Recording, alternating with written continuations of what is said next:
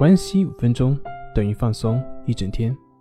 大家好，我是心理咨询师杨辉，欢迎关注我们的微信公众账号“松塑心灵心理康复中心”。今天要分享的作品是：我有一个办法让你告别演讲焦虑。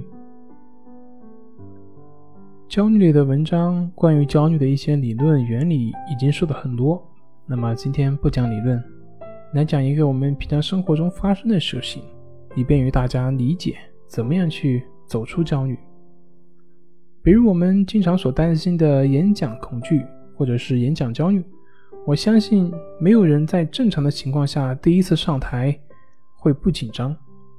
那为什么有些人慢慢的就克服了演讲焦虑？而有些人却始终不能够克服演讲焦虑的，这些区别是什么呢？其实，焦虑本身是一种自然的事情，是一种自然的情绪反应。当你在乎一件事情，而这件事情又没有把握的时候，你自然就会产生焦虑情绪。演讲焦虑的根源，它背后正是我们希望能够在别人面前能够好好表现自己的欲望。至于为什么要好好表现自己？那是因人而异，所以焦虑并不是什么问题。那为什么有些人上台会越来越紧张，而有些人则会随着演讲的过程，慢慢的就越来越放松呢？今天我就为你们揭开这层神秘的面纱，讲一讲克服演讲焦虑所应该持有的态度。当然，我不是成功学，我不会让你去不断的去挑战自己，不断的去跟自己说我能行。之所以会出现这两种不同的情绪，根本的原因在于他们的着眼点是不同的。越来越紧张的根源在于过于关注自己的这些紧张、焦虑的情绪，总是试图去消除自己的紧张、焦虑的这种情绪。对于自己的情绪过于关注，自己的表现就会从负面给予他影响。同时呢，这也容易忽略自己在当下应该做什么，自然。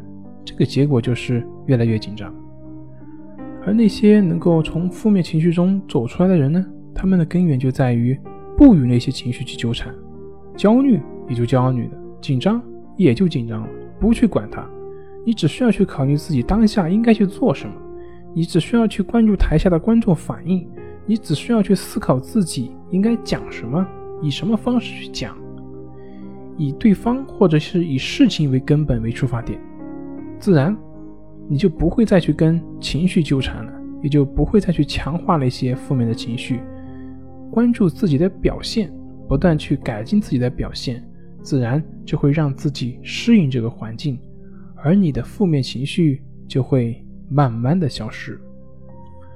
你的关注就是你的生命力，你关注在你的情绪上，你的情绪就得到了生命；你关注在你的行动上，你的行动。